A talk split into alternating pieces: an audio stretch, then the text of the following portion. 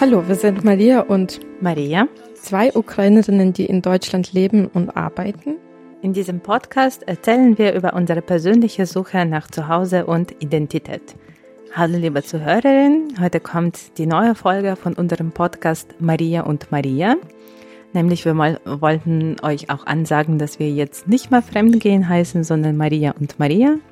Und heute in unserer neuen Folge reden wir über Patriotismus und Nationalismus. Das sind zwei Begriffe, die sehr komplex sind, die einander sehr ähnlich sind. Wir haben versucht, im Laufe der Vorbereitung auf diese Folge irgendwie der Definition von diesen beiden Begriffen nahezukommen. Ich weiß nicht, ob das uns gelungen ist. Wir haben uns echt Mühe gegeben, aber wir haben auch gemerkt, wie schwierig dieses Thema ist, wie schwierig ist es, diese zwei Begriffe auseinanderzuhalten oder die zusammenzubringen. Und wir versuchen aber heute in dieser Folge einen ja, kleinen Überblick zu verschaffen, wie wir diesen Begriff verstehen aufgrund von unseren zwei Sozialisationen, also aufgrund der deutschen und der ukrainischen, die wir mittlerweile so ein bisschen miteinander verbinden können. Ja, und ich glaube, vielleicht können wir am Anfang ein bisschen das teilen, was unsere Motivation war, diese Folge aufzunehmen. Also welche vielleicht persönliche Vorfälle, Erfahrungen oder Kommunikation, Konversationen in unserem persönlichen und auch öffentlichen dazu geführt haben, dass wir dieses Thema für eine Folge interessant fanden. Willst du anfangen?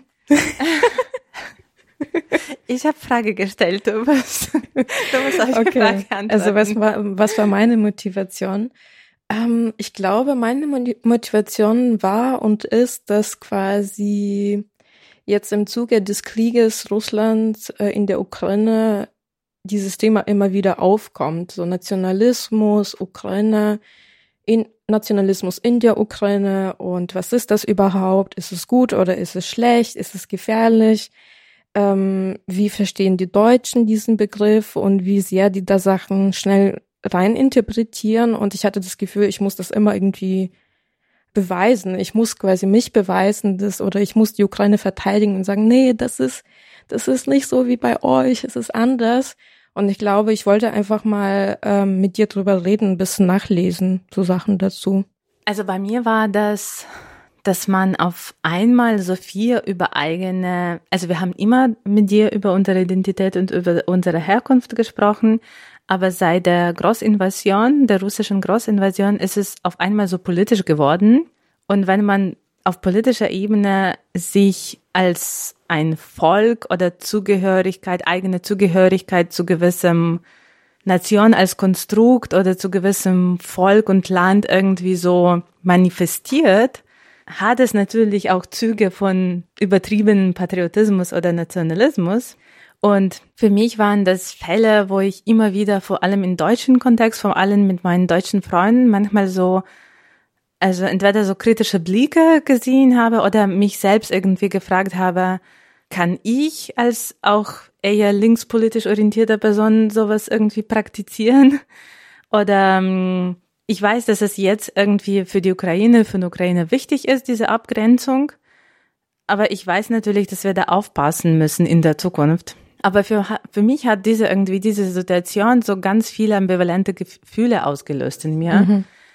Und ich muss ganz ehrlich sagen, ich in dieser, also für mich wird dieser Podcast wahrscheinlich nur so eine Therapiestunde. Wie jeder Wie Folge. jeder wahrscheinlich, genau. Dann kann unsere Zuhörer, dass die da auch daran teilnehmen. Ich habe noch keine klare Antwort, aber ich wollte irgendwie ein bisschen mich auch erklären, mit dir austauschen, ja, und schauen, wo, ja, zu welchem Schluss wir kommen oder auch nicht kommen.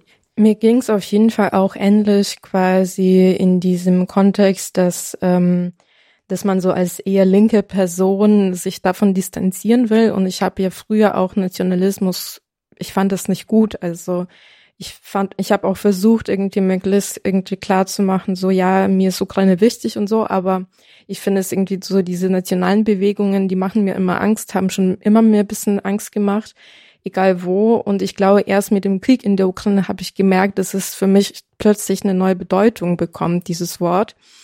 Und ähm, dann ist es aber natürlich dann diese Gefahr, wenn du quasi vor deinen linken Freunden in Deutschland versuchst, das zu verteidigen oder zu erklären, dann bist du plötzlich nicht mehr so die linke Person in ihrer quasi in ihrem nach ihrem Verstehen, sondern äh, die Nationalisten. Und das ist natürlich sehr schwierig dann. Also ich habe mich total gefangen gefühlt. Und ich würde jetzt nicht sagen, dass ich nach dieser ganzen Recherche Antworten habe oder Lösungen, aber ich glaube, ich habe mir auf jeden Fall ein bisschen Klarheit verschafft. Aber bevor wir überhaupt zu irgendwelchen Definitionen quasi rübergehen, habe ich eine ganz simple Frage an dich. Bezeichnest du dich als Patriotin? Nie.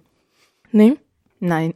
Ich muss auch sagen, ich habe wenn andere Menschen sich als Patrioten bezeichnen, ist es für mich in Ordnung. Das ist irgendwie die Sache von denen. Aber es gibt eine Band in der Ukraine, Tartak. Ich ähm, stehe nicht mal zu dieser Band oder ich habe ehrlich gesagt keine Ahnung, was diese Band jetzt macht. Du kennst diese Band? Mhm. Das ist so eine, also die haben in 2000er haben die das nachgemacht, was so ungefähr so Limp Bizkit gemacht hat oder Wobei Limp Bizkit, also hat mir nie gefallen. Tartak ist auf jeden Fall cooler. Ich weiß nicht, womit so, hm, was, was gibt es noch irgendwie? Ja, es war so diese New Core oder sowas. Ich ja. glaube, diese Richtung so Metalcore, also Rap mit so, äh, ein bisschen Rockmusik. Mit, ja, Rockmusik, genau. Die haben das irgendwie, das war die ukrainische Version davon. Und ähm, auf Ukrainisch, was damals cool war, weil wir waren irgendwie besetzt von der russischsprachigen Musik. Und die hatten coole Texte und ich mag diese ganze große Einführung, weil damals noch vor 2022, vor 2014, vor vielen Umbrüchen, als die Ukraine angefangen hat, sich von bisschen mehr in ihrem Patriotismus oder Nationalbewusstsein irgendwie so zu finden oder keine Ahnung, Landbewusstsein, hatten die ein Lied und dieses Lied hieß Ich will kein Patriot von meinem Land sein. Mhm. Я не хочу бути патріот, mhm. я не хочу бути героєм України. Ich will kein Held von der Ukraine ja. sein. Wo sie quasi diesen Patriotismus der irgendwie keine Grundlage unter sich hat, so ein bisschen ausgelacht hatten. Ich muss dazu sagen, dass der Frontman dieser Band, Sashko Polożenski, der dient gerade, der ist Soldat, der ist im Einsatz und der ist eigentlich ein dieser Menschen, den man als Patrioten bezeichnen mhm. kann. Also der war schon immer sehr pro-ukrainisch und ich fand noch damals als Teenager den Text von diesem Lied gut, weil der irgendwie gezeigt hat, dass der Patriotismus liegt nicht darin, dass man sich als Patrioten bezeichnet oder mhm. über Patriotismus redet. Mhm. Und Daher, ich werde wahrscheinlich immer den skeptischen Blick auf diesen Satz haben. Aber ich glaube, dass viele Menschen, vor allem dadurch, dass ich zum Beispiel jetzt beim Ukrainischen Institut in Berlin arbeite, ich glaube, vielleicht Menschen, die mich nicht so gut kennen, die denken, boah, Maria ist so eine Patriotin mhm. der mhm. Ukraine. Mhm. Ja, da merkt man, wie schwierig das ist, überhaupt mit diesem Begriff zu arbeiten und so, dass es immer wieder dieses Bedürfnis gibt, irgendwie eine Bezeichnung für das zu finden, was man tut. Und selbst wenn du das sagst, äh, ja, ich würde mich nie als Patriotin bezeichnen, würden das halt die anderen tun, weil die irgendwie diese Zuordnung brauchen. Und ich finde, dass es deswegen auch wichtig ist, über diese Begriffe zu reden, weil klar, man kann sagen, ich gehöre zu gar nichts, ich bin komplett neutral und aber deine Taten, die müssen dich, also ich glaube, Menschen äh, psychologisch neigen immer dazu, dich in irgendeine Schublade zu stecken. Ja. Und deswegen gibt's halt diese Begriffe, die man dann verwendet. Und in dem Fall gibt's Patriotismus und Nationalismus. Aber ich merke auch, dass quasi in Deutschland und in, und in der Ukraine diese Begriffe ganz verschiedene Sachen bedeuten. Und äh, damit würde ich so ein bisschen jetzt ähm, auf ein paar Definitionen eingehen. Also ich habe mir tatsächlich sehr viele aufgeschrieben. Ähm, Aber bevor wir vielleicht dazu kommen, kannst du mir, ich glaube einfach, dass unsere Zuhörer einfach ganz instinktiv auch auf diese Antwort äh, warten, ob du dich als Patrioten bezeichnest. Ich Oder glaube, Nationalisten. Nationalisten, nein, auf gar keinen Fall. Also auf gar keinen Fall Nationalisten, aber auf jeden Fall Patrioten. Und das kam erst später. Also früher war ich, glaube ich, jetzt nicht so bewusst, was politische Ereignisse angeht. In meiner Jugend und so hat es mich nicht, also ich wusste schon Sachen, was gerade so los ist, aber ich wusste jetzt nicht, was genau meine Identität ist in dem Ganzen oder was ist mein Platz in dem Ganzen. Und ich glaube, zu Patriotismus, so in der Hinsicht, wie ich das oder in der Auffassung, wie ich das verstehe, äh, zu dem Patriotismus kann ich mich schon zuordnen und sagen, ja, ich bin Patrioten, weil ich äh, mag Ukraine. Ich, äh, also Liebe ist immer so ein starkes Wort, aber ich würde schon sagen, dass ich Ukraine liebe und dass ich irgendwie eine gewisse Zugehörigkeit seit dem Krieg noch mehr spüre als sonst. Von daher würde ich diesen Begriff schon auch für mich verwenden. Aber wenn das nicht irgendwie falsch verstanden wird, weil, also wenn man damit mich in eine Schublade steckt, die für mich so gar nichts mit dem Begriff zu tun hat, dann finde ich das natürlich schwierig. Und deswegen versuchen wir jetzt vielleicht in diesem Podcast in dieser Folge rauszufinden, was genau diese Begriffe für uns bedeuten, wieso du dich als keine Patrioten bezeichnen willst und wieso ich mich als Patrioten bezeichne. Mhm. Äh, das ist vielleicht auch ein guter Start jetzt für, für die Folge, dass wir schon mal einen Unterschied bei uns auch gemerkt haben, mhm. dass wir diese Begriffe vielleicht auch unterschiedlich verstehen. Ähm, und so ist es natürlich auch auf verschiedenen anderen Ebenen, auf in Ländern wie Deutschland und Ukraine. Da, ich glaube, selbst in der Ukraine versteht jeder diesen Begriff anders und in Deutschland gibt es auch verschiedene Auffassungen davon und auf anderen ähm, Kontinenten und so weiter gibt es natürlich nochmal ganz spezielle Bezüge dazu. Ähm, aber bist du jetzt einverstanden, dass ich zu meinen Definitionen übergehe? Jetzt ja. Okay, gut. Also was mir auf jeden Fall aufgefallen ist jetzt bei dieser Vorbereitung, ähm, dass quasi die Begriffe Patriotismus und Nationalismus in der Ukraine und in Deutschland so ein bisschen verdreht verstanden werden. Was in Deutschland so eher Patriotismus als positiv konnotiert ist und Nationalismus negativ konnotiert ist, ist in der Ukraine öfters genau andersrum.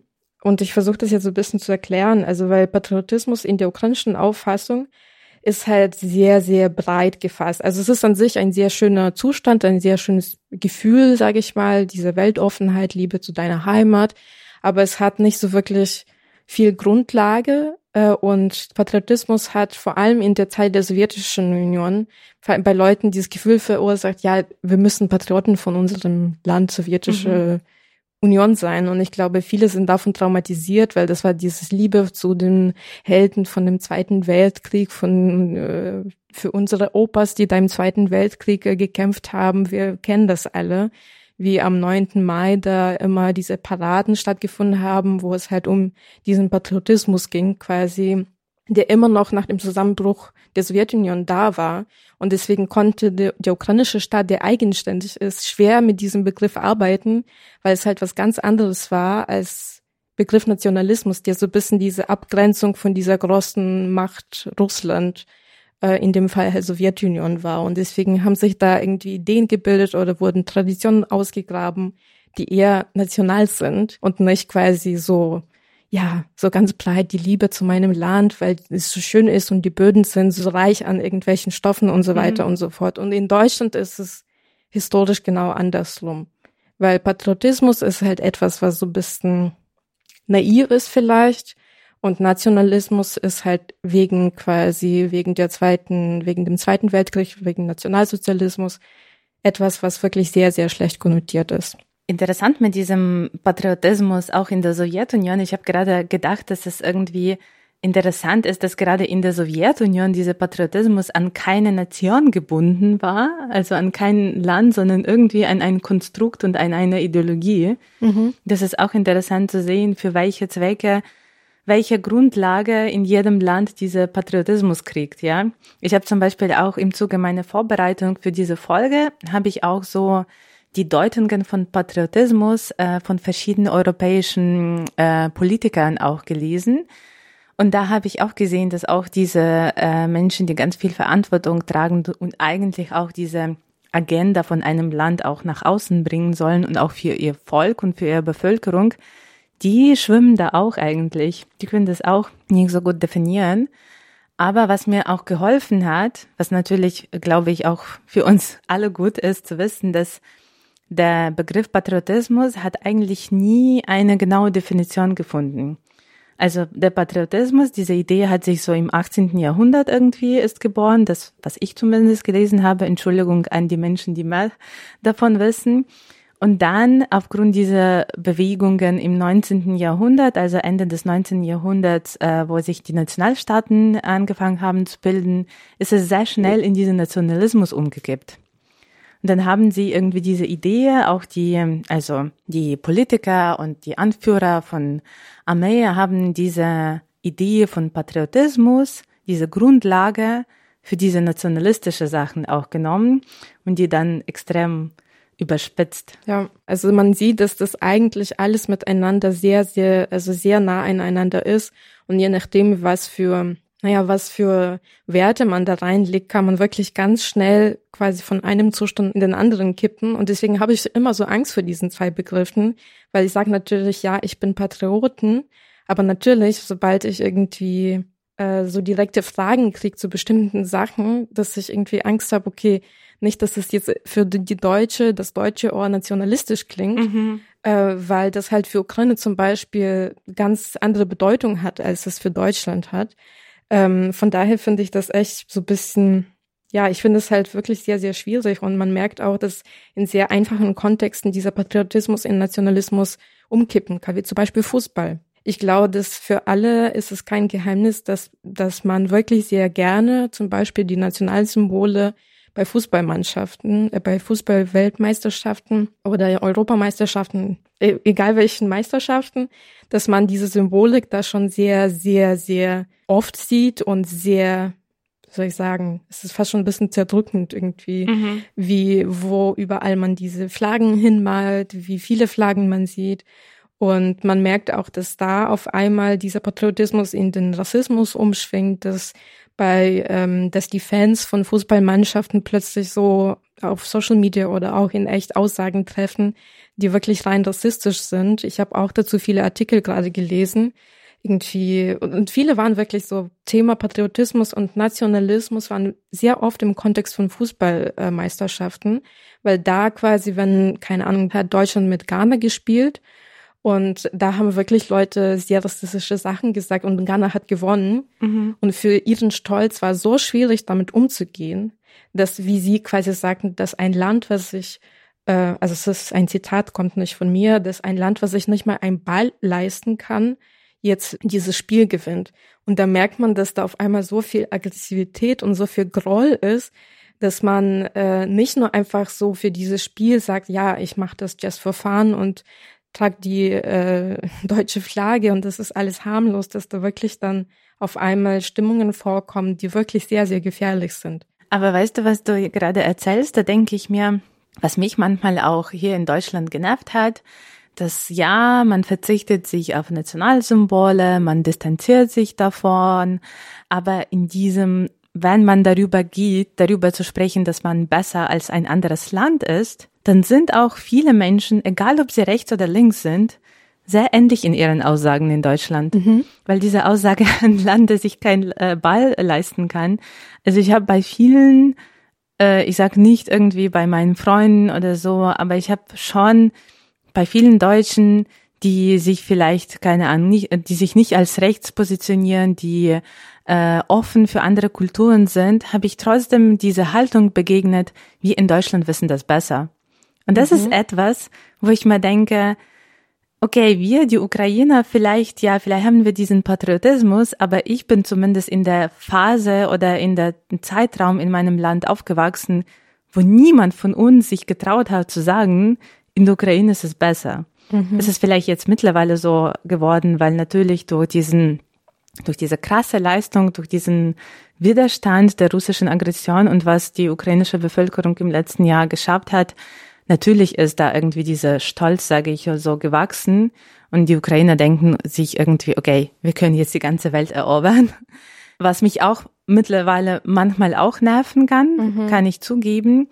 Aber ähm, ich fand irgendwie das ein bisschen, wie sagt man das, als Oxymoron, dass irgendwie die Deutschen sagen, nee, wir sind nicht die Patrioten, wir irgendwie distanzieren uns davon, weil wir irgendwie davon genug hatten und richtig, so ja, aber gleichzeitig sind sie immer bereit, den anderen irgendwie so, weißt du, diese den Platz quasi zu genau. zeigen oder zu zeigen, du bist halt hier nicht. Genau, wir sind Zivilisation und diese kolonialistische irgendwie ja. äh, Herangehensweise, das habe ich sehr oft erlebt. Mhm. Das ist tatsächlich auch die Definition vom Nationalismus, diese Überlegenheit gegenüber anderen Nationen. Also das ist das, was natürlich auch Russland macht, dass sie sagen, ja, sowas wie Ukraine gibt es nicht äh, und wir sind die Besten und äh, die anderen machen das alles falsch. Europa versinkt im Chaos und äh, wir wissen alle, wir haben schon oft über G-Europa geredet, dass da quasi diese Werte, die Europa ähm, vertritt, dass Russland das total verabscheut und dass sie denken, nur die, wie die das haben mit ihrer Religion, mit ihren Werten, mit ihren traditionellen Vorstellungen von der Welt, ist es richtig. Das ist genau das, was Nationalismus ist und was halt wirklich dann immer mehr rechts rückt, so wirklich zur Auslöschung von diesen anderen Werten, die Ukraine zum Beispiel vertritt oder die Europa vertreten will. Und das finde ich auch tatsächlich in Deutschland deswegen auch so ähnlich, weil ich mir auch das Gefühl habe, ja, viele haben Angst hier über Patriotismus und Nationalismus zu reden und sagen, ja, aber wir machen das doch nicht, wir hängen doch nicht die deutsche Flagge jetzt in mein Zimmer oder in das Fenster. Und ich muss auch sagen, ich bin auch froh, weil ich fühle mich schon, äh, fühle mich manchmal schon auch bisschen bedroht, wenn ich eine deutsche Flagge im Fenster sehe. Geht's mir genauso. Wir haben auch in äh, unserem Haus auch ähm, am Eingang quasi ein Fenster, wo die deutsche Flagge hängt äh, oder das ist das Nachbarhaus, das musst du gucken. Okay. und ich weiß noch, als ich eingezogen bin, da dachte ich so, oh no, oh no, nicht, dass da irgendjemand ist, der ganz komisch ist, aber ich habe die Person noch nie kennengelernt und solange ich nichts davon weiß. Ich glaube, weiß, das ist ein Balkon mit Katzennetz, oder? Ich glaube ja. Ja, ich habe, ich kenne dieses Balkon und ich glaube, da sind noch die Hertha-Fleckchen ja, ja, da, genau. genau. Ja. Und ich habe diesen Balkon auch immer angeschaut und dachte mir, okay, da waren Nazis und dann dachte ich mir gleich, aber sie haben eine Katze. Ja, auch Nazis können vielleicht die Katzen. Ja, vor allem Nazis können zu, zu, zu Tieren sehr nett sein. Ja, ja, aber ich weiß deine Schwäche für die Tiere, vor allem ja, für die Katzen. Nee, aber das ist so genauso dieses Ding, dass ich das auch so widersprüchlich finde und ich, also Manchmal fühle ich mich natürlich auch schlecht, weil wer bin ich quasi als Nicht-Deutscher, als quasi die zugezogene, zugewanderte, zu sagen, so, ich muss ganz, euch ganz genau erklären oder ich weiß, weiß es ganz genau, wie es ist, mit eurer Vergangenheit umzugehen. Das ich weiß, das darf ich nicht. Also das kann ich auch nicht machen. Und genauso wie ich möchte, dass man mir ein Recht dafür gibt, Sachen zu erklären, die Ukraine betreffen oder die mich sozialisiert haben, genauso möchte ich natürlich die andere Seite hören und wissen, wieso sie sich so verhalten. Aber ich glaube, dass es mittlerweile auch klar ist, dass diese Globalität, die wir haben, dieses Miteinander, dass diese Nation, diese Idee von Nationen, die funktioniert auch nicht mehr so wie früher. Wir müssen das vielleicht aufklären, wieso das quasi für verschiedene Länder auf verschiedenen Stufen ist von dieser Nationbildung, wie im Fall Ukraine Deutschland. Wir wissen, wieso für die Ukraine so wichtig Nationalismus ist, weil wir halt keine so krass feste Nationenidentität haben wie es halt in Deutschland schon mal anders war. Und deswegen ist es halt immer wichtig, glaube ich, diese Kontexte zu sehen. Aber ich merke auch, dass sobald es um dieses Thema geht, dass es zum Gespräch nicht so richtig kommt. Also es ist, ich verstehe, dass es halt total schwierig ist, aber ich denke mir, naja, dann müssen wir uns wirklich alle verändern. Also wir müssen uns dieser Tatsache stellen und äh, wirklich ganz bitter oder ganz direkt dieser bitteren Wahrheit in die Augen gucken und wirklich sich mit diesen Begriffen auseinandersetzen oder mit den Sachen, die halt, die dazugehören und so dieses so überlegen, zu sagen so, ja, wir als Deutsche wissen alles besser. Ich, ich merke auch, dass da Wandel stattgefunden hat. Ja, ich wollte gerade auch anmerken, dass was wir jetzt ansprechen, glaube ich, das ist auch so ein bisschen Stand von, keine Ahnung, vom letzten Jahr oder vor paar Jahren dass äh, ich auch diesen Wandel gesehen habe und ich auch die Bereitschaft gesehen habe, äh, zu lernen und irgendwie, weil natürlich irgendwie der Gau so groß ge gewesen ist mit dem, mit dem erneuten Krieg im Europa und von der russischen Aggression, dass ich auch da sehr viel Bereitschaft gesehen habe, die ukrainische Geschichte auch nochmal kennenzulernen, durchzulesen und nicht nur sich im Kapitel Bandera irgendwie da nur mhm. stehen zu bleiben, sondern zu sehen, dass äh, die Ukraine jetzt diese Notwendigkeit einfach hat, diese nationale Symbole ähm, hervorzuheben oder auf denen zu bestehen. Wie wir zum Beispiel immer bestehen darauf, dass man nicht Kiew, sondern Kiew spricht. Dass man irgendwie dafür sich einsetzt, dass ukrainisch gesprochen wird dass man nicht mehr auf Russisch äh, angesprochen werden muss. Und das geschieht nur, weil, und da sage ich immer, die Ukraine war nie eine Kolonialmacht. Die wurde immer von jemandem ähm, angegriffen oder kolonialisiert von Russland, von Polen, von Österreich, Ungarn, von allen möglichen irgendwie Großimperien. Und Deutschland war eine Kolonialmacht. Deshalb ist ihr, ihre, sind ihre Nationalsymbole so problematisch. Ja. Und deutsche Nationalsymbole haben auch vielen Menschen auch, sagen wir so, wehgetan. Ich muss sagen, ukrainische Symbole, es gibt auch paar dunkle Seiten in unserer Geschichte, vor allem mit Polen.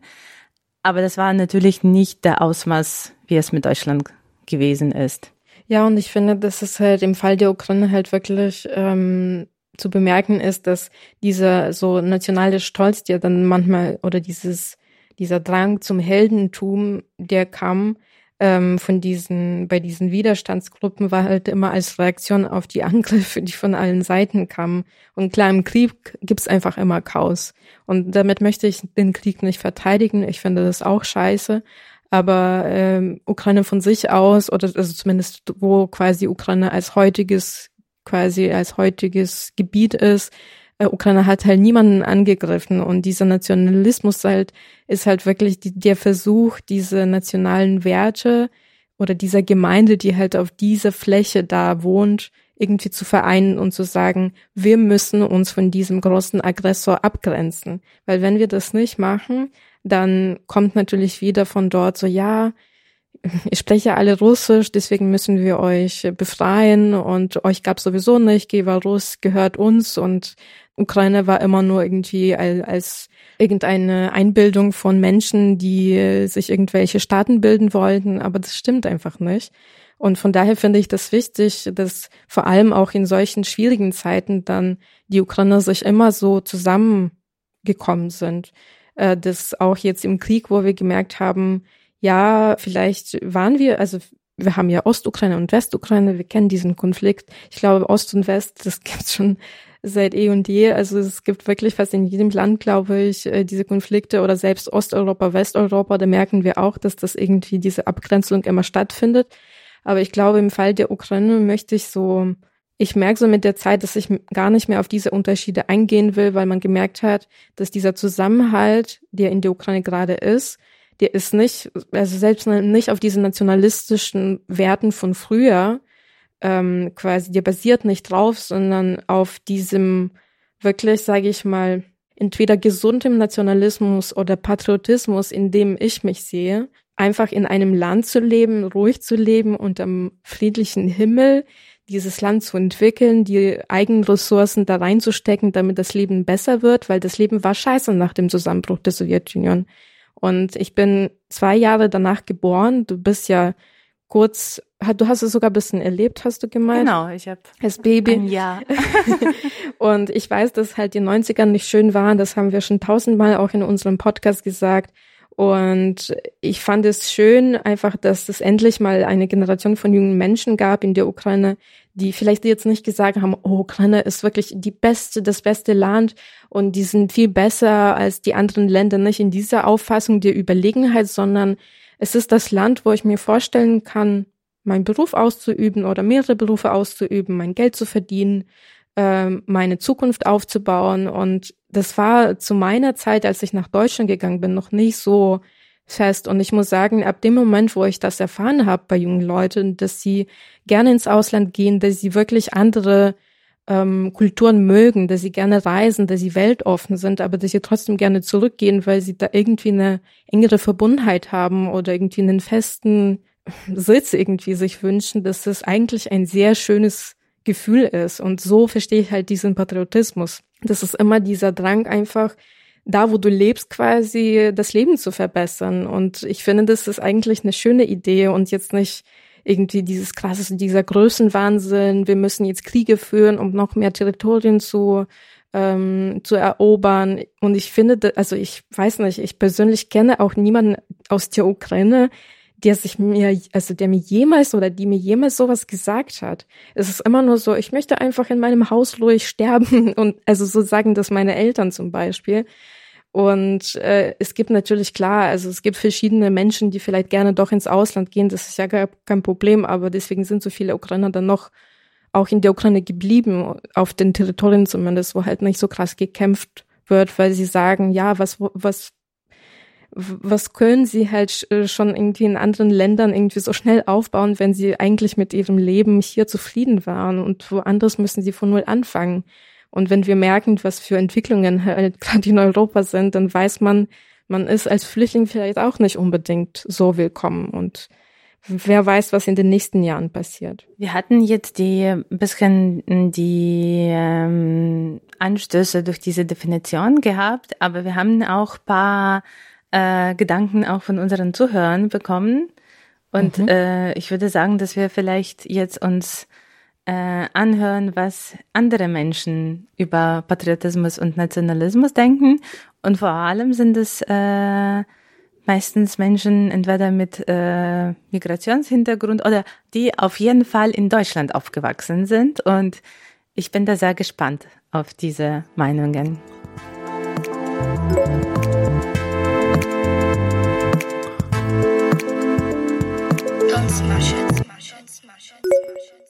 Wenn das Thema Nationalismus und Patriotismus aufkommt, ist immer so, stellen sich meine Nackenhaare auf. Ähm, weil für mich hat Nationalismus so viel Schlechtes über die Welt gebracht. Explizit der deutsche Nationalismus.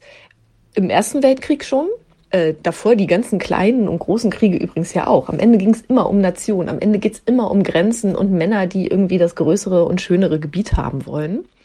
Ähm, oder manchmal ja auch nicht. Manchmal geht es ja auch einfach nur ums Prinzip.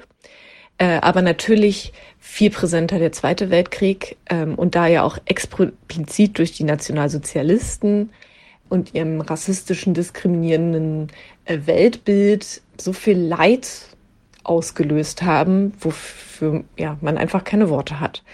Weshalb ich es immer total schwierig finde, wie man damit jetzt umgeht. Auch Nationen finde ich irgendwie, weiß ich nicht, ob das das Schlauste ist, was wir uns als Menschheit ausgedacht haben, um uns zu organisieren habe ich irgendwie meine Zweifel dran. Gleichzeitig müssen wir uns ja irgendwie sortieren auf dieser Welt. Wir sind ja sehr viele Menschen. Und wenn es jetzt um die Ukraine geht beispielsweise oder um Ukraine geht und der Krieg, der dort stattfindet, ähm, den Angriffskrieg, so sehe ich den auch aus, Russ aus meiner Sicht, ist ein russischer Angriffskrieg. Und da geht es ja tatsächlich um die Ukraine als, als Nation. Die Menschen, die dort leben, in diesem Land oder gelebt haben, sich als Ukrainerinnen begreifen, ähm, die ja sagen, hey, Moment mal, wir sind Ukraine, wir sind ein Land, wir haben genau die gleichen Rechte wie andere Länder. Dazu gehört zum Beispiel auch, dass hier niemand über die Grenze kommt, Leute tötet und unsere Bodenschätze klaut. So. Und das wird natürlich im, im Rahmen der auch Kriegsrhetorik oder auch jetzt findet ja eine neue Stufe der Nationenbildung statt, dort nochmal. Das ist ja schon ein jahrhundertealter Prozess. Ähm, wo natürlich dann all diese Merkmale von Nationalismus, Patriotismus herausgeholt und verstärkt werden. Also im Sinne von die Flaggen, die überall zu sehen sind, Lieder, die gesungen werden, Slava Ukraine. Und ähm, das, da, da mache ich auch irgendwie ein Stück weit mit und weil ich das total wichtig finde und weil ich das ja auch so sehe, dass die Ukra äh, dass Ukraine genauso ein Recht, eine Nation hat wie alle anderen und vor allen Dingen auch das Recht hat, einfach nicht angegriffen zu werden in ihren Rechten gleichzeitig als Person, als Deutsche, die total Probleme damit hat, beispielsweise, also ich würde nie die deutsche Nationalhymne singen, ich würde mir nie eine deutsche Flagge irgendwo hinhängen. Ich ziehe mir noch nicht mal ein Sportlertrikot an mit irgendwie einer deutschen Flagge drauf. 2006 war ja so der große Bruch, der Dammbruch quasi, ab dem Zeitpunkt, wo es irgendwie okay und cool war, auf einmal die deutsche Flagge sich ins Gesicht zu klemmen und überall ans Auto. Und das hat bei mir sehr beklemmende Gefühle ausgelöst, weil unter der deutschen Flagge ähm, eben so viel Leid passiert ist. Ich weiß, das ist jetzt so ein sehr starker Vergleich, aber das ist eben meine Position. Und für mich ist übrigens Nation und National äh, Nationalismus und Patriotismus, da finde ich keinen großen Unterschied. Im Patriotismus ist, glaube ich, so ein bisschen so die abgeschwächte Form. Aber der Schritt zum Nationalismus und dann auch wirklich zum dass man anfängt, auch darüber ein Tool zu haben, womit man andere Leute ausgrenzt und Sachen begründet, die ist so schmal und eng. Darum ist es schwierig. Allerdings, wenn ich so sage, ich, Paula, bin eine Deutsche, dann ist es sehr weird, das zu sagen. So würde ich mich zum Beispiel auch nie vorstellen. Das stelle ich mich auch nicht vor. Ich sage dann eigentlich immer, ich bin Berlinerin. So. wenn Leute mich fragen oder aus dem Kontext. Also ich reise auch nicht so viel in der Welt herum, ähm, daher werde ich das gar nicht so oft gefragt. Aber ähm, wenn das mal mit internationalen Menschen zur Sprache kommt, äh, dann sage ich immer eher, dass ich Berlinerin bin, als dass ich Deutsche sage. Da fällt mir nämlich gerade noch ein Nebenthema auf. Ähm, und zwar, es gibt ja noch den Begriff Lokalpatriotismus. Das ist ja immer auch noch so ein Ding, dass, äh, und da, da können wir, da, da trifft man so auf die linksten, linkesten deutschen Kartoffeln. Ähm, aber dann ist man irgendwie, ja, immer dieses halb Witz, halb, halb im Spaß, dieses so, so ein bisschen auch stolz, dass man Berlinerin ist oder Dresdnerin oder Erfurter. Aber das ist auch immer so, wenn man das manchmal so weiterdenkt, irgendwie auch bescheuert und absurd. Und ja, dann gibt's ja tatsächlich irgendwelche Leute, die das dann total übertreiben ne? und tatsächlich in so eine Ideologie überführen. Das nur so ein Mini-Seitenstrang-Thema. Mm, ich merke, dass das, also das ist ein super spannendes Thema. Ich finde gerade, wenn man ähm, Deutsch oder unter anderem Deutsch ist, weil das ja auch etwas, was sehr, sehr fragwürdig und verboten irgendwie aus gutem Grund in Deutschland ist. Und man macht sich ja eher, ich, ich sag manchmal ähm, so scherzhaft, der deutsche Patriotismus besteht daraus, das Land schlecht zu machen. Und das ist irgendwie so eine Verbindlichkeit, die wir haben wegen der Nazi-Zeit und ich merke, dass ich das natürlich auch so empfinde und auch so sozialisiert bin. Ähm, aber ich bin ja auch halb Kolumbianerin und ich merke, dass zum Beispiel in Lateinamerika ist ja der Nationalismus, der Patriotismus extrem stark und sehr verwurzelt und es ist ganz normal, ähm, als mein Cousin hier im Auslandsaufenthalt ähm, zum Studieren äh, hatte, hat er auch eine kleine kolumbianische Flagge an die Tür geklebt.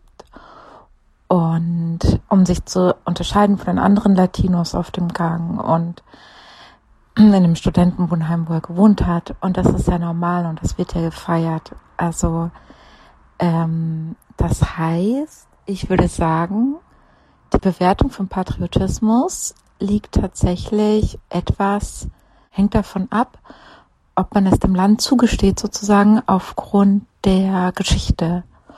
Und da besteht aber dann natürlich äh, Diskussions, ist natürlich die Frage, ob das jetzt für alle Zeiten zum Beispiel für Deutschland so gelten soll. Ja, aber ich würde sagen, weil wir Deutsche uns da mal die Finger verbrannt haben, um das jetzt mal so ganz fast verharmlosend auszudrücken, ist es einfach ein Tabu geworden in Deutschland. Patriotismus ist für mich persönlich gerade jetzt, also wenn wir es zum Beispiel auf so ukrainischen Patriotismus äh, beziehen, also persönliche Meinung von mir, für mich ist es gerade eine Widerstandsform auf jeden Fall, dass ich da mit einer Flagge bin oder irgendwie die Farben trage oder wie auch immer. Für mich ist es gerade dieses erst recht, weil Russland uns ja auslöschen will. Ich bin auch Ukrainerin. Ähm, dieses erst recht. So, und ich glaube, sobald dieser Widerstand nicht mehr benötigt wird, dann geht auch mein Patriotismus in dem Sinne sozusagen auch schlafen und dann liegt er da auch.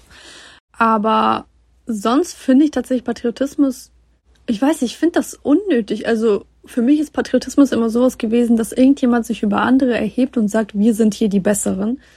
Ähm, wir sind stolz darauf, die und die zu sein. Also für mich geht es direkt mit einher, dass irgendjemand anders dann schlechter ist als ähm, also die Person, die das sozusagen äh, so sagt. Aber wie gesagt, in dem Fall von Ukrainerin finde ich, das ist gerade einfach eine Widerstandsform. Ähm, also zumindest die, die nie patriotisch davor waren. Zum Beispiel ich war es nie. Also ich hatte nie irgendwie eine Ukraine-Flagge oder so. Jetzt ist es für mich eine Widerstandsform einfach. Ich glaube, sobald es in diese Richtung geht mit wir sind die Besten und ich bin so stolz darauf und ähm, ja, halt solche Parolen, dann wird es, glaube ich, gefährlich. Okay, Maria, wir haben gerade drei sehr lange Nachrichten gehört, die uns sehr viel Input gegeben haben zu Nationalismus und Patriotismus, entweder aus der deutschen Perspektive oder aus der ukrainischen Perspektive, deutsch-ukrainischen Perspektive. Und ich finde zum Beispiel jetzt von der letzten Nachricht diese Idee vom Widerstand als Mittel des Patriotismus total schön. Das ist das, was wir schon auch ein bisschen besprochen haben als Abgrenzung quasi gegenüber oder von Russland als Aggressor, als diese große Macht, die deine Existenz angreift. Aber wir haben das Wort nie so richtig angesprochen. Äh, von daher fand ich das ganz schön, dass das jetzt nochmal ganz explizit gefallen ist, als das, wofür dieser Patriotismus in der Ukraine steht. Aber sag mal, du, was, was hast du da jetzt daraus gegriffen aus diesen Nachrichten? Was ist dir im Kopf geblieben? Boah, das war, ähm, das war natürlich alles irgendwie so ein bisschen Gedanken und ähm, was heißt Ideen, Beobachtungen, die man, die ich auch selbst irgendwie so auch in meinem Kopf hatte, die aufgetaucht sind, die aber, muss ich sagen, so schön formuliert worden sind. Also liebe ähm, Zuhörer, die uns das zugeschickt haben, wirklich äh, so schöne, klare Sätze. Ich habe es richtig genossen. Obwohl es um solche krassen Themen ging. Ja, genau. Das ist irgendwie, ich habe ich habe ehrlich gesagt mir gedacht, okay, wir haben, wir haben dieses komplexe Thema nicht so schön zusammengefasst. Aber was ich also ein Gedanken, das mir ähm, so ein bisschen rausgestochen hat, dass Nationalismus Beziehungsweise ich würde das nicht als Nationalismus bezeichnen. Sagen wir so, dass wenn man so in eigenem Patriotismus auch irgendwie nationale Symbole oder verwendet oder irgendwie sich zugehörig zu einer Nation fühlt, also wenn man diese Elemente auch irgendwie praktiziert und thematisiert, wie das gerade in der Ukraine ist, was wir in erster ähm, Sprachnachricht äh, an uns gehört haben, dass es hilft, sich zu organisieren und ich glaube, das ist das, was in der Ukraine gerade passiert. Das ist einfach ein Tool, ein Instrument, der Ukrainern hilft und auch allen anderen, sich zu organisieren und sich als ein Staat zu verstehen. Weil gerade, ich glaube, ich bin immer gegen Staat, ja, aber im Fall der Ukraine bin ich das nicht. Also wir reden, also ich rede immer, dass ich da ein bisschen bipolar bin, weil im Fall der Ukraine weiß ich, dass es wichtig ist, sich gegen Russland irgendwie zu wehren. Und wie das äh, erwähnt wurde, das ist unser Recht, das möchten wir haben und wir möchten in diesem Staat, wie du auch gesagt hast, ein gutes Leben führen einfach. Und dafür brauchen wir, wir brauchen eine Flagge, wir brauchen eine Geschichte, wir brauchen unsere Hymne und auch zu sagen, dass irgendwie diese Flagge ist nicht 91 entstanden, die unser Staatswappen ist nicht irgendwie jetzt wurde erfunden, unsere Sprache besteht seit Jahren und irgendwie auf diese Kontinuität von diesen Nationalsymbolen zu, hinzuweisen und nicht zu sagen, wir sind besser, sondern einfach zu sagen, wir sind, ja. wir existieren. Und für die, die vielleicht Geschichte der Ukraine nicht so gut kennen, wir hatten schon sehr viele ähm, Zeiten oder Phasen in der Geschichte der Ukraine, wo Ukraine sich nicht so gut organisieren konnte, leider wo es halt innerhalb von quasi der Ukraine, die wir heute haben, halt mehrere ukrainische Staaten gab, die verschieden hießen, die verschiedene Regierungsformen hatten. Und das war oft der Grund, wieso das nicht geklappt hat, weil die einen haben die Nähe zu Österreich-Ungarn gesucht oder zu Polen, äh, die anderen haben die Nähe zum russischen Zarenreich gesucht. Und das war dann immer so dieses so hin und her und alle haben versprochen, Ukraine zu helfen. Und am Ende wollten sie einfach mehr Territorium haben. Von daher finde ich das genau wichtig, dass quasi diese ukrainische Nation jetzt wirklich auf sich alleine gestellt ist. Klar, die braucht Hilfe von außen. Wir brauchen halt äh, die Waffenlieferungen, weil Ukraine wirklich einfach wirtschaftlich das nicht schafft, einen Krieg zu führen aber so dieses so, wir stehen jetzt für uns, für dieses quasi, für diese, dieses Territorium. Wir möchten nicht, dass das, dieses Territorium einfach weggenommen wird und wir möchten auf diesem Territorium einfach ähm, eine Gemeinschaft bilden, die miteinander im Frieden leben kann. Und ich glaube, das ist das, worum es eigentlich in diesem Krieg geht, obwohl es vielleicht von außen dann so ein bisschen komisch interpretiert wird manchmal.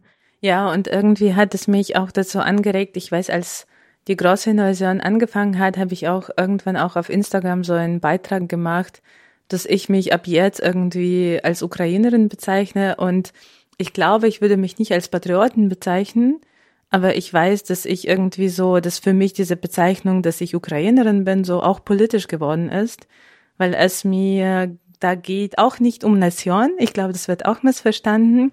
Also mir geht es nicht darum, dass ich irgendwie zu dieser Nation gehören möchte oder die besser finde, sondern dadurch, dass es irgendwie meine Wahl ist, sich mit diesem Land zu assoziieren, mit dieser Sprache zu assoziieren und mit diesen Werten zu assoziieren. Und quasi für mich bedeutet das jetzt eigentlich dieser Kampf gegen Imperialismus und einfach Unabhängigkeit. Mhm. Das ist interessant, weil du sagst genau das, was ich auch denke, mhm. aber ich äh, bezeichne mich dabei als Patrioten. Als Patrioten. Mhm. Ich glaube, das ist halt genau das Problem bei diesen Begriffen, dass man vor allem beim Begriff Patriotismus, dass es nie so eine klare Definition gab. Deswegen wird dieser Begriff auch oft missbraucht. Und ich meine, die AfD oder die Menschen, die AfD wählen, die sagen auch, wir sind Patrioten. Die wollen auf gar keinen Fall sagen, die, wir sind Nationalisten. Die sagen, wir sind Patrioten, weil Patrioten ist halt etwas, was eher so harmloser ist. Ja, wir lieben unser Land, wir wollen aber nicht, dass hier AusländerInnen sind. Also solche Sachen, da merkt man einfach, dass dieser Begriff, weil er nicht so klar definiert ist, dass er deswegen immer quasi einfach komplett in eine andere Nische landet. Mhm und ich weiß auch nicht, ob es uns irgendwann überhaupt gelingt, diese klare, ja, diese klare Abgrenzung zu finden.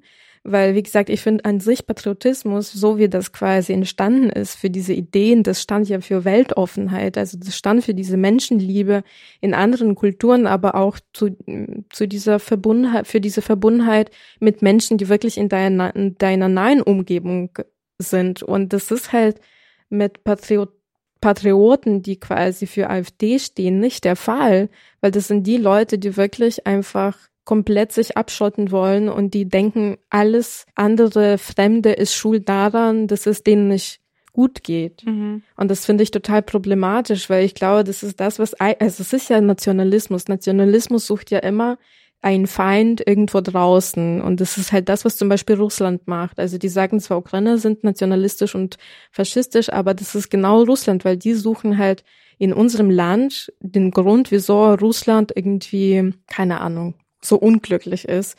Und das ist eigentlich auch bei AfD, bei ihren Narrativen genauso, weil die denken, ja, wir haben kein Geld in der Wirtschaft, weil die Flüchtlinge sind gekommen, die haben uns alles weggenommen. Aber man merkt nicht irgendwie, okay, also wir, wir müssen auch was tun, damit sich was verändert in der Gesellschaft. Und wir müssen uns verändern. Wir haben so viele Krisen gerade. Wir haben die Klimakrise, wir haben den Krieg in der Ukraine, den Russland angezettelt hat. Wir haben wirklich noch global sehr viele verschiedene äh, Rechtsrucke, die wirklich nicht schön sind, wo man merkt, irgendwie die Gesellschaften gehen immer Richtung äh, Rechtsextremismus halt mal mehr, mal weniger. Und ich denke mir, ja, wir müssen uns anders organisieren, wir müssen uns neu erfinden, wir müssen uns an Sachen anpassen, die vielleicht jetzt nicht mehr so luxuriös sind und so weiter, aber wir müssen jetzt nicht diesen Feind nach irgendwo draußen suchen, in dem Nachbar, der aus einem anderen Land kommt, weil der dir den Job wegnimmt. Ich denke mir, naja, dann steh auf und bewirb dich für diese Jobs. Also ich, ich habe so einen Eindruck, dass da irgendwie so ein Gefühl von Hilflosigkeit ist. Und ich es tut mir auch so leid, weil da mehr man, weil man merkt, diese Leute, ich weiß nicht, wie man die erreichen kann, weil man irgendwie klar mit diesen ganzen äh, intelligenten Ideen quasi dann hervortrifft und sagt, ja, wir müssen das tun, wir, wir haben die Klimakrise, wir haben den Krieg, wir dürfen das nicht äh, erlauben, dass plötzlich so ein Land angegriffen wird und Leute da ähm, ermordet werden.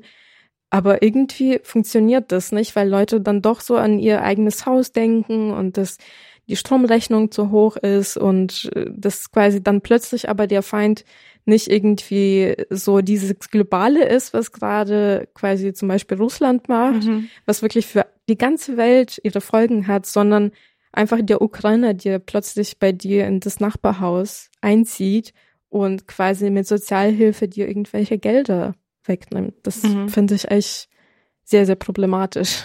Ja, es ist äh, problematisch. Andererseits denke ich mir manchmal, dass, keine Ahnung, menschlicher Verstand ist begrenzt. Und ähm, also ich möchte diese Menschen nicht entschuldigen dadurch. Aber ich glaube, manche Menschen können irgendwie global denken, manche Menschen denken irgendwie bis, bis ihr Zaun reicht, weißt du. Und das, was ja. da alles irgendwie geschieht und äh, vor allem, wir waren vor, äh, mit dir vor kurzem auf dem Land, ja, und da haben wir auch irgendwie so gesehen, wenn man in Berlin oder in einer großen Stadt wohnt, dann kann man irgendwie diese Einflüsse von dem, was in der Weltpolitik geschieht, irgendwie mehr mitkriegen. Aber wenn man auf dem Land ist, wo hauptsächlich AfD auch gewählt wird, dann kriegt man das nicht mit. Und wenn etwas verändert, dann ist man, dann ist es so außerordentlich, dass man irgendwie auch nicht in diesem Fluss von Veränderung irgendwie ist, die einer Staat eigentlich voll, ähm, ja, voll natürlich eigentlich Mhm. entscheidet. Und wenn du in Großstadt lebst, musst du sich immer so irgendwie an diese Veränderung anpassen. Ja, ja. Ja, aber ja, das ist vielleicht mal ein Thema für, für andere Folge. Äh, die politische Landschaft hier in äh, Deutschland und wie gewählt wird und auch Lokalpatriotismus. Das war auch eine schöne Gedanke irgendwie, Mhm. dass äh, viele sich darin gefunden haben. Ähm, ich habe ehrlich gesagt an Franken gedacht. Ich auch. Oder? Ich habe an Bayern sogar Ja. gedacht, weil wegen Söder vor allem, weil er das damit so oft prallt, wie toll Bayern ist und alles, was die essen und dieses, äh, also ich finde so diese, Ja. so sein Patriot, so Lokalpatriotismus ist schon sehr, sehr krass ausgeprägt und das ist genau ein Beispiel davon, was halt nicht mehr lustig ist. Weil ich finde an sich, wenn das irgendwie so ein, zum Beispiel, keine Ahnung, Söder kommt ja auch aus Franken, wenn das irgendein Opa in Franken sagt, so, auch unser Fleisch und bla bla ist so toll und, und so weiter, finde ich das irgendwie, ja, witzig. Aber wenn das Söder sagt und ich weiß, naja, diese Person ist der Ministerpräsident von Bayern, da merkt man, okay, das kann halt wirklich in die falsche Richtung gehen. Und das ist so die Aussagen, die er macht, auch gegen MigrantInnen, das sind schon Sachen, die eine politisch, ein politisches Gewicht haben und er hat die, die Macht, bestimmte Dinge dann quasi auch zu verändern und eventuell nicht in die richtige Richtung zu verändern. Ja, aber ich habe auf jeden Fall auch so in diese kleinen Beispiele gedacht, die wirklich so lokal dann doch immer sehr präsent sind, wo Patriotismus vielleicht doch nicht so ganz falsch oder halt nicht so ganz schlecht konnotiert ist. Ja, ich glaube, diese Franken-Lokalpatriotismus kam mir eigentlich sehr sympathisch vor, muss ich ehrlich sagen, weil ich das auch verstehen konnte. Also es fällt auch ein, einem eigentlich leicht, Franken zu lieben. Man hat da schöne Landschaften, man hat da leckeres Bier. Also man kann irgendwie darauf äh, ne, stolz nicht sein. Man kann das irgendwie äh, lieben und sich da äh, finden. Was mich aber da gestresst hat, ehrlich gesagt, wiederum, dass man sich vorgestellt hat, dass wenn es in anderen Städten nicht so schön ist wie in Franken, dass dann irgendwie, keine Ahnung, das alles andere ist hässlich. Also ich habe es irgendwie nicht gemocht, wenn Menschen gesagt haben, oh, in Franken ist es schön und Berlin ist so hässlich oder was weiß ich. Mhm, ist so dreckig. Genau, ja. Jede Großstadt ist so hässlich und ich habe mir gedacht, äh, die ganze Welt ist nicht wie Franken und man muss irgendwie das verstehen auch. Aber das ist genau das, wo Patriotismus in diesen Nationalismus so ein bisschen umschwingen kann. Das ist da, wo diese Überheblichkeit anfängt. Weil es ist ja nichts Falsches dran zu sagen, ich bin stolz auf das Bier, was wir hier machen. Das ist eine schöne Sache. Man sagt es weiter, es kommen Leute, probieren das Bier, finden das super, haben schöne Zeit. Sobald man sagt so, ja, dieses Bier, es ist also alles was andere, was in Deutschland gebraut wird, das, wird, das ist wirklich scheiße. Okay, ich sage sowas manchmal auch, dass ich das Bier in Berlin nicht.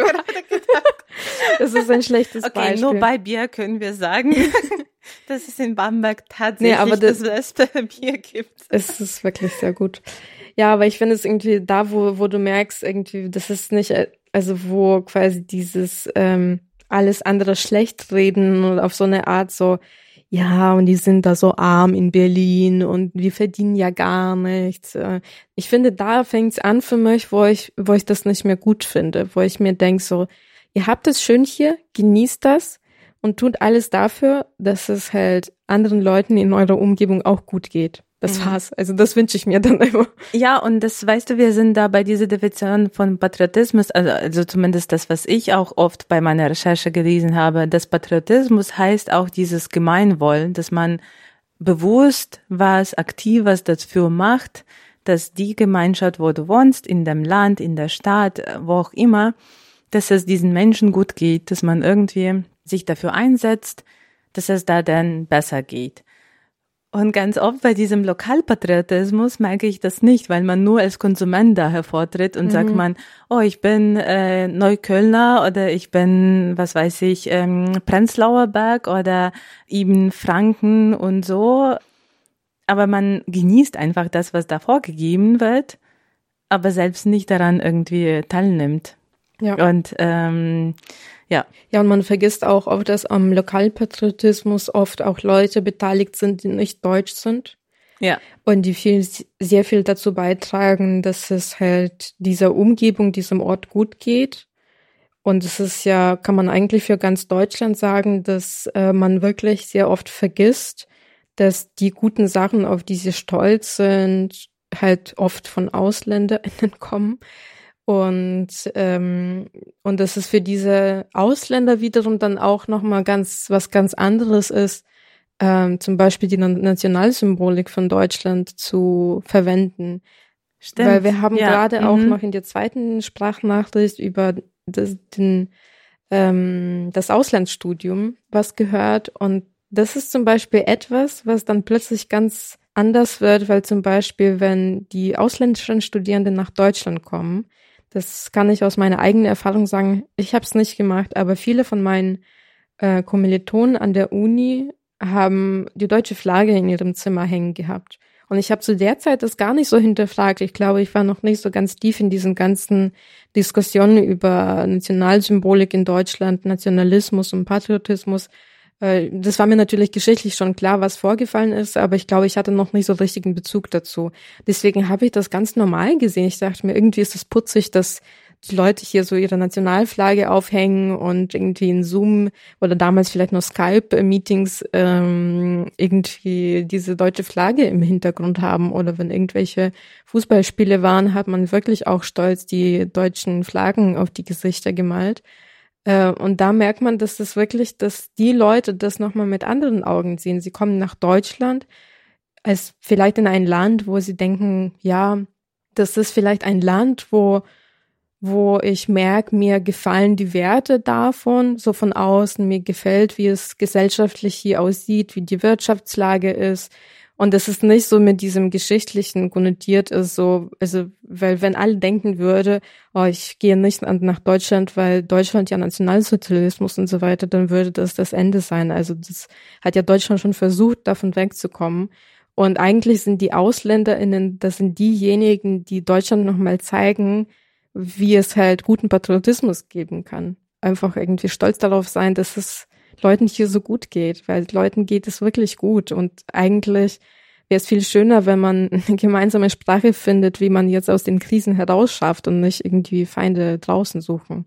Das ist ein schöner Satz. Das gefällt mir, dass man irgendwie das Ausländer den Deutschen zeigen, dass es auch gute Sachen hier gibt. Ja, ist einfach ein schöner Satz. Ich glaube, ich habe nichts mal hinzuzufügen. Wir können, du hast auf jeden Fall auch noch ein paar Sprachnachrichten. Ich würde mir auch die gerne anhören. Lustig, ich dachte, ich könnte ganz schnell eine Sprachnachricht daraus basteln, wie ich zum Patriotismus stehe. Und dann fällt es mir natürlich doch nicht leicht. Ähm, ich habe in anderen Ländern gewohnt, in denen Patriotismus äh, ganz anders empfunden und gelebt wird. Ich beobachte die Ukraine und finde sie hoch beeindruckend und bin so dankbar für diese Form des Patriotismus, dass es so mutige Menschen gibt, die, obwohl sie weggehen könnten, ähm, da bleiben, um ihr Land zu verteidigen zum Beispiel, um das Land zusammenzuhalten. Und auch jetzt kann man über Etsy, äh, in Etsy-Stores Sachen von ukrainischen Menschen bestellen, die, die stricken, nähen, häkeln, printen, drucken. Äh, Alles das geht parallel zu diesem grässlichen Krieg weiter. Also ich bin, wenn die Frage des Patriotismus aufkommt, mitfühlend immer, weil ich äh, die Suche und die Sorge um dieses Gefühl kenne oder die Klärung der Frage, genau, wo komme ich denn her und wo gehöre ich denn hin? Und wenn man es dann quasi von diesem Ende ansieht, das Thema, dann ist das natürlich ein mit Sehnsucht besetztes. Wenn man es von der anderen Richtung herkommend, äh, hat es unglaubliche Exklusivkräfte und schließt also folglich alle aus, die nicht aus derselben Umgebung sind, aus derselben Mutter stammen sozusagen. Und das ist das natürlich für einen, äh, die Absicht eines gemeinschaftlichen Lebens, in dem man einander stützt und achtet, äh, keine, keine Möglichkeit dafür, keine Grundlage dafür. Ja. Für mich persönlich je älter ich werde, merke ich, äh, dass ich äh, sehr deutsch bin, dass ich sehr aufgewachsen bin, eben auch in diesem Kulturkreis, dass das die Sprache ist, in der ich arbeite, in der ich spreche, in der ich denke. Äh, gespickt mit Englisch, das auch in einer prägenden Lebensphase so dazu kam.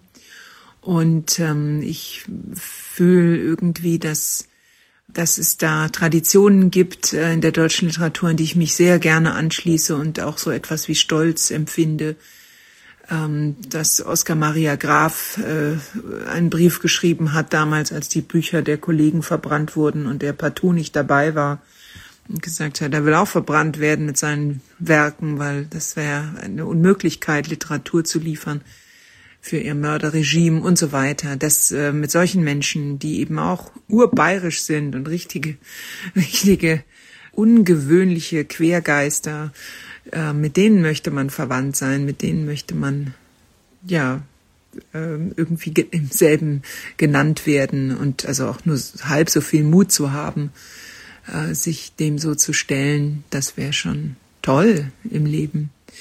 Und ich glaube, jeder sucht sich so seine Helden und die Heldensuche entscheidet dann auch sehr viel darüber, wie man nach außen wirkt und wer man nach außen ist.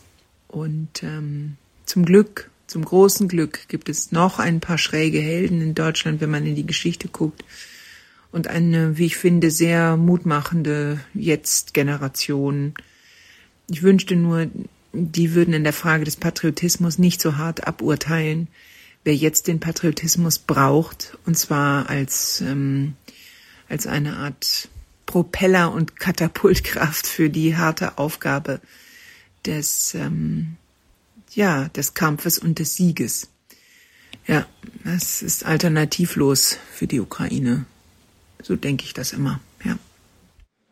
Ja, das war auf, ähm, auf jeden Fall sehr informationsreich und sehr mitfühlend, die Nachricht, die wir gerade gehört haben. Und ich muss sagen, ich fand es wirklich schön, dass ich jetzt bei der Nachricht so rausgehört habe, dass es halt wirklich gerade so eine Neubildung vom Patriotismus gibt oder vom Verstehen vom Patriotismus, wie es in der Ukraine ist. Ich glaube, das ist das, was ich mir wünsche, dass man diesen Begriff nicht nur einstirnig äh, aus deutscher Sicht sieht, sondern nochmal diese anderen Ereignisse in Betracht zieht, die gerade in der Ukraine passieren und dass man vielleicht diesem Begriff bisschen positivere Eigenschaften verleiht ich glaube, das würde auch keinem Land schaden, das quasi diese Begriffe umzudenken, weil am Ende ist es blöd natürlich, dass man diese Begriffe überhaupt verwenden muss. Und ich meine, vielleicht muss man die nur in der Ukraine gerade verwenden. Vielleicht braucht die Deutschland überhaupt nicht.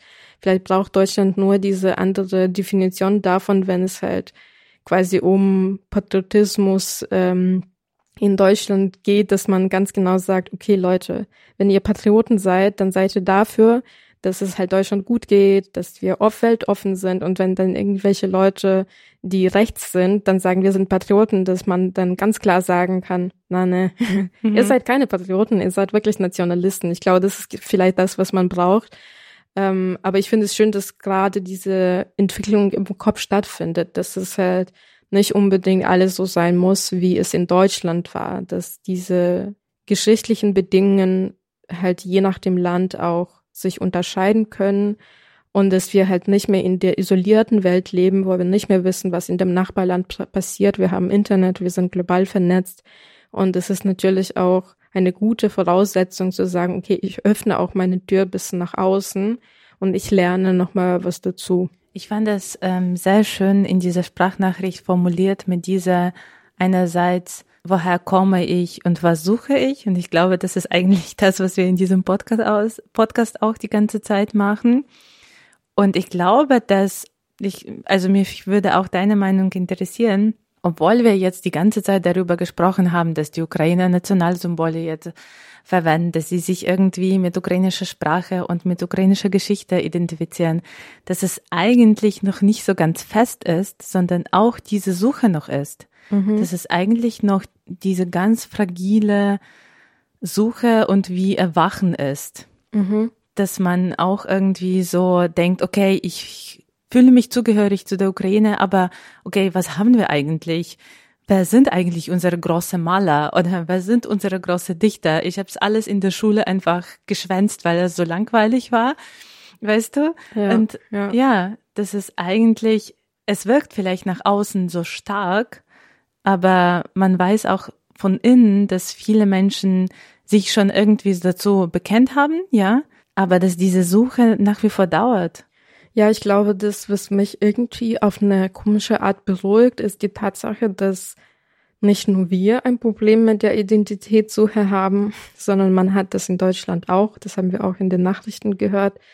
Das klar für uns war diese Identitätssuche mit dem ähm, Umzug nach Deutschland verbunden und so dieses so zwischen den zwei Welten und man weiß nicht genau, wo man hingehört. Aber ich glaube, dass man so nach und nach merkt, so klar, also vor allem, wenn es um diese zwei Themen geht, dass die Deutschen jetzt auch nicht so ganz, nicht alle können stolz sagen, wir sind Deutsche oder man sagt dann eher so kleinere, lokalere Bezeichnungen oder wenn man Deutsch sagt, hat man das Bedürfnis zu erklären, ja, aber eher, ich finde die guten Sachen halt wichtig, nicht das, was halt die, die Geschichte uns ähm, gezeigt hat. Und man merkt einfach, wie viele diverse Gefühle da auf einmal entstehen und es wir, ich fühle mich da nicht mehr so alleine, Mhm. weil ich merke, ja, mir geht's ja genauso mit der Ukraine und ähm, da sucht man natürlich auch die guten Sachen oder und versucht natürlich die schlechten Sachen zu konfrontieren, weil mit denen müssen wir auch umgehen. Also es das heißt ja nicht, dass wir immer sagen, es ist ja alles schön und bunt und ähm, so wird es bleiben. Also es gibt ja in jedem Land Sachen, auf die man nicht stolz ist und die muss man auch irgendwie bewusst,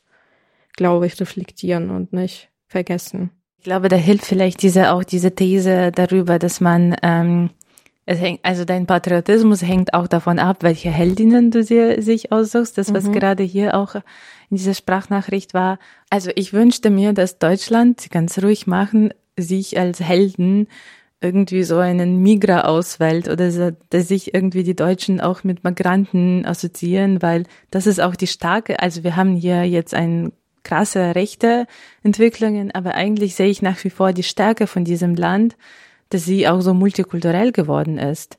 Und das ist so, ja. Ja, und die Versuche, die waren ja da. Also es gab ja so viele Programme vom Bund, die äh, hießen so wie Internationalisierung äh, von Bayern, von Deutschland, was auch immer.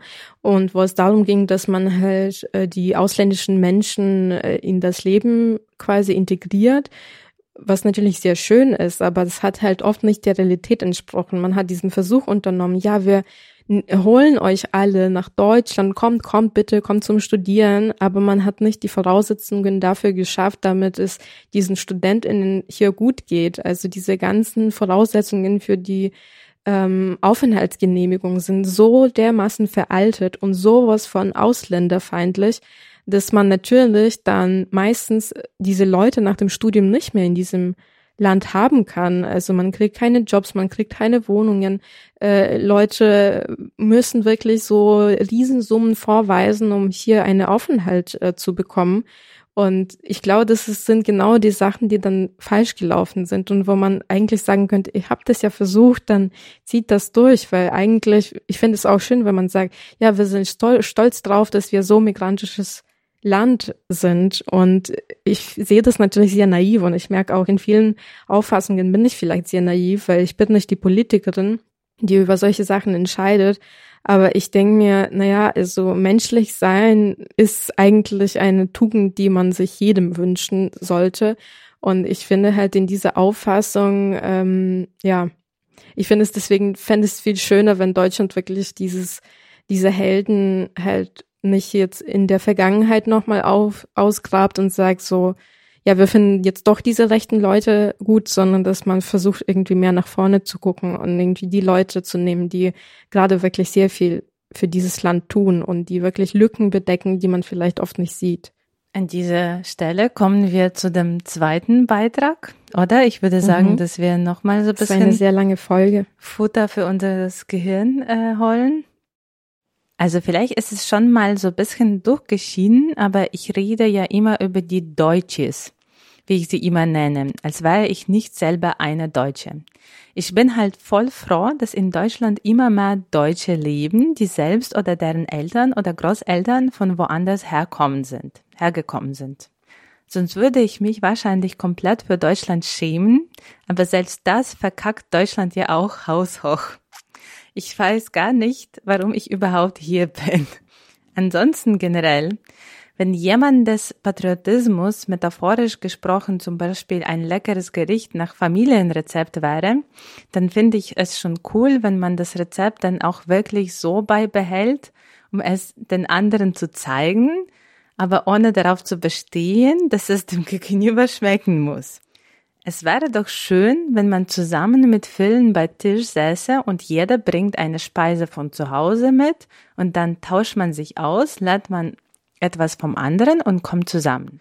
So könnte ich mir gesunden Patriotismus im übertragenen Sinne vorstellen. Ich glaube, weil beim Patriotismus im Gegensatz zum Familienrezept die Liebe und Leidenschaft fällen, nämlich dem anderen etwas schön zeigen zu wollen. Patriotismus schreit für mich immer danach, sich über etwas anderes zu behaupten und mit Gewalt zu demonstrieren. Man sei vermeintlich besser. Und wenn ich in der Realität an Patrioten denke, sehe ich vor Augen nur Atzen, Fußballfans und AfDler. Man unterscheidet wahrscheinlich einfach zwischen Patriotismus und Kulturgut und dann entscheide ich mich immer für Kulturgut und wende mich dem Patriotismus ab. Das ist ähm, ein sehr schönes Bild. Vor allem mit dem Essen fand ich das richtig ja. schön. Ich glaube, das fasst richtig gut zusammen, was wir gerade hier in der Folge besprochen haben. Das ist die Vorstellung oder die Sehnsucht nach Patriotismus eigentlich sehr schön ist. Wir merken, dass in Deutschland man Patriotismus wirklich eher anders definiert, als wir das verstehen oder wie das gerade in der Ukraine ist. Für mein Verstehen ist es oft eher Nationalismus, aber man zeichnet, glaube ich, nicht so krasse Linie zwischen den beiden Begriffen. Ähm, aber ich finde, das ist an sich wirklich eine sehr schöne, ähm, ein sehr schönes Schlusszitat so generell oder Schlusspassage, dass es am schönsten wäre wirklich, wenn wir voneinander lernen könnten, dass wir einander akzeptieren, dass wir uns an einen Tisch hinsetzen. Nicht mit Russland natürlich, das geht nicht. Aber ich glaube, so an sich die Idee von diesem Zusammenhalt, die, die ist schon sehr gesund und schön. Wie geht's dir damit? Ja, ich fand ähm, diese Metapher auch sehr schön und ich fand auch diese, diesen neuen Begriff, den wir jetzt reingebracht bekommen haben, Kulturgut auch schön. Mhm. Das, was wir auch irgendwie im Fall von Deutschland, was für uns als Ausländer auch funktioniert, wenn also ich meine, wir identifizieren uns auch mit dem deutschen Kulturgut manchmal, weil wir es cool finden, ja, und sich irgendwie bewusst was rauspicken, was wir schön finden und was wir als deutsches Kulturgut auch irgendwie mhm. bezeichnen. Aber im Sinne zurück zu dieser Metapher finde ich auch schön diese Idee vom Tisch, weil man da auch vielleicht bei diesem Tisch auch über Ideen von Patriotismus auch sich austauschen kann. Und im Fall von der Ukraine und von Deutschland auch irgendwie ein bisschen lernen kann, dass der Patriotismus in der Ukraine nicht gleich schwarz bedeutet oder nicht gleich, ähm, ja, für mich ist einfach wichtig, dass jeder Deutsche behält irgendwie, welche Geschichte die Ukraine hat und jeder Ukrainer auch natürlich auch Verständnis für Deutsche hat. Ich glaube, am Ende für mich entscheidet, mit welchen Helden man sich irgendwie assoziiert, irgendwie welche Ideen die vertreten haben. Das ist äh, auch ein sehr guter Schlusssatz. Noch eine letzte Frage. Bezeichnest du dich immer noch nicht als nicht, äh, immer noch als Nicht-Patriotin? Ich habe im Vor, ich muss äh, ehrlich sagen, ich habe im Laufe der Folge ein paar Mal so gezweifelt. Ich habe so gedacht, hm, okay. Aber ähm, ich glaube, ich habe mich, ich bezeichne mich nach wie vor nicht als Patrioten oder ich werde mir das noch überlegen, weil meine Begründung für nicht bezeichnen war, dass, weil ich dieses Wort in den 90er Jahren und Anfang der 2000er Jahren in der Ukraine ziemlich ausgeholt fand und ziemlich sinnlos für mich empfunden habe. Und ich glaube, deshalb hat diese Zeit so ein bisschen mein Verständnis von diesem Wort ähm, geprägt. Aber das hat auch was persönlich mit mir zu tun, weil ich, auch wenn ich mich, keine Ahnung, ich kann mich mit feministischen Ideen irgendwie identifizieren, bezeichne ich mich aber nach wie vor auch nicht irgendwie als Feministen, weil ich mir denke, ich mache nicht genug dafür. Du bist wie Angela Merkel. Die hat auch gesagt, dass sie keine Feministin ist. Naja, das, diesen, diesen Vergleich möchte ich jetzt nicht ziehen. Oder irgendwie bei Patriotismus denke ich mir auch irgendwie, vielleicht bin ich Patrioten, aber ich habe keine Ahnung, ob ich dafür genug mache. Aber ich empfinde auf jeden Fall eine Liebe zu meinem Zuhause, zu meinem Herkunftsland. Nee, das ist ja schön und äh, ich habe auch ähm, nochmal als ähm, so als letzter Hinweis habe ich auch einen Satz von einem äh, ukrainischen Historiker Jaroslav Ryzak. Und der hat genau über diese Begriffe, die auf Ismus enden, geredet. Und der meinte, dass es sehr schwierig ist, überhaupt solchen Begriffen eine Definition zu geben oder dann quasi davon ableiten, zu sagen, ich bin Feministen, ich bin Patrioten und so weiter und so fort, weil es halt innerhalb von diesem einen Begriff immer so viele Facetten noch gibt. Und es gibt die Begriffe in eng, im engen Sinne und es gibt die Begriffe im breiten Sinne und im Feminismus gibt es auch sehr viele Zweige. Oder es gibt dann natürlich dann, wie du sagst, man hat vielleicht nicht genug getan, um sich als Feministen oder als Patrioten zu bezeichnen. Und ich stehe natürlich auch voll zu diesem Gedanken von dir. Ich habe auch im Laufe der Folge gemerkt, dass vielleicht mein Bezug zu Patriotismus sehr oft sehr naiv ist und sehr so mit so einer kindlichen Hoffnung verbunden, wirklich, dass dieser Begriff so verstanden wird, wie er auch eigentlich so aufgelegt war damals, mhm. sage ich mal, im 18. Jahrhundert, wo man wirklich nach dieser Gemeinschaft gesucht hat. Aber ähm, ich merke auch, dass damit natürlich sehr viele Schwierigkeiten verbunden sind. Ich bezeichne mich dann in der Hinsicht auch nicht als Patrioten, wie das die Patrioten in der Ukraine sind, weil ich weiß, dass die Leute viel mehr dafür tun, als ich das mache. Aber ich bin auf jeden Fall bei deinem Gedanken auch, dass ich ähm, mein Zuhause liebe und dass ich diesem Zuhause wirklich nur alles Gute wünsche. Und obwohl es vielleicht mittlerweile zwei Zuhause gibt, ich wünsche auch Deutschland wirklich eine bessere Entwicklung äh, jetzt in dem Ganzen. Es ist so eine Predigterfolge fast schon geworden. Ähm Danke euch allen für die Aufmerksamkeit. Ähm, das war keine leichte Folge für uns. Ähm, wir hoffen, dass wir mehr oder weniger auf die Punkte eingehen konnten, die für euch interessant sind oder wichtig sind. Wir werden natürlich noch länger, glaube ich, selber drüber nachdenken, was diese Begriffe für uns bedeuten. Aber falls ihr Anregungen haben oder irgendein Feedback dazu, könnt ihr uns natürlich immer gerne schreiben. Auf Instagram oder auch auf unserer auf unserer Mailadresse und die findet ihr auch auf Instagram. Also besucht gerne unsere neue Instagram-Seite und auch auf Facebook könnt ihr uns finden, weil wir haben nämlich einen kleinen Rebranding und falls ihr das noch nicht äh, mitgekriegt äh, haben, habt, Entschuldigung, dann herzlich willkommen. Dankeschön und bis bald. Bis bald.